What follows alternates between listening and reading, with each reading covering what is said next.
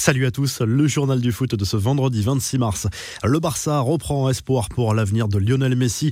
En fin de contrat en juin prochain, la star argentine n'a pas encore prolongé pour l'heure, mais plusieurs sources internes laissent penser à une issue favorable pour le club Blaugrana lors des prochaines semaines. Carles Puyol, ancien capitaine du club, a assuré avoir parlé avec Messi ces derniers temps et a désormais un bon pressentiment. Je le vois bien avec de l'envie, ce serait une très bonne nouvelle pour les Catalans s'il reste. Je pense qu'il est au meilleur endroit, a souligné l'ancien international espagnol. Rivaldo, une autre légende du Barça, s'est positionné également sur l'avenir de Lionel Messi. Je commence à croire de plus en plus que Messi pourra parvenir à un accord et signer un nouveau contrat pour rester au club quelques années de plus, a assuré l'ancienne star brésilienne du club. Autre star dont l'avenir fait beaucoup parler en ce moment, Cristiano Ronaldo serait prêt à rester à la Juve cet été, mais aurait bien des exigences en termes de recrutement pour l'été prochain.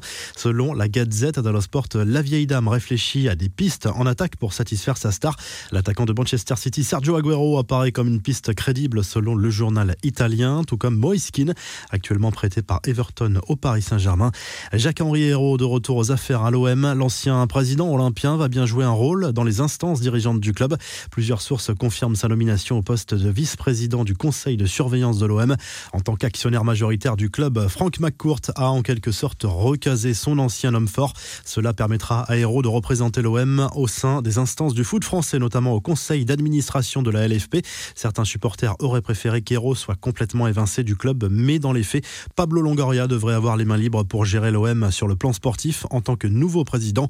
À lui tout seul, il fait trembler tout le sport espagnol et le football n'est pas épargné. Le docteur Fuentes, impliqué dans un vaste scandale de dopage en Espagne, a accepté de parler lors d'un entretien pour la chaîne espagnole La Sexta.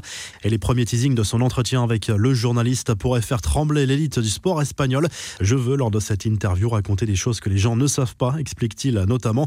Il sera questionné sur ses liens avec les clubs de football espagnols et notamment sur le FC Valence, le Barça et le Real Madrid. Dans l'affaire Pierre Ménez, Canal Plus lance une enquête interne. Une réaction attendue suite aux scènes non diffusées du fameux documentaire qui a tant fait parler sur la difficulté d'être une femme dans le journalisme sportif. La chaîne va lancer une analyse approfondie concernant les faits reprochés aux journalistes stars de la chaîne. Et puis c'est officiel, Pierre Ménez ne sera plus au commentaire du prochain FIFA dans la version française. Les infos en bref, la très grosse déception des Bleus est battue d'entrée lors de la phase de poule de l'Euro Espoir.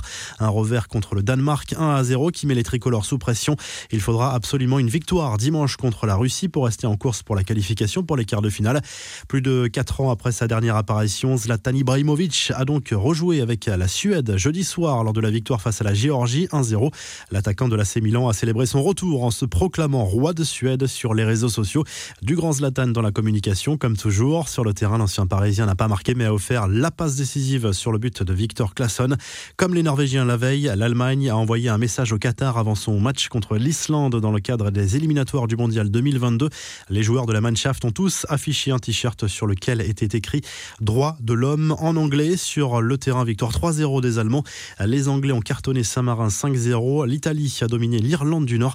L'Espagne, elle, a été accrochée par la Grèce. On y reviendra en revue de presse.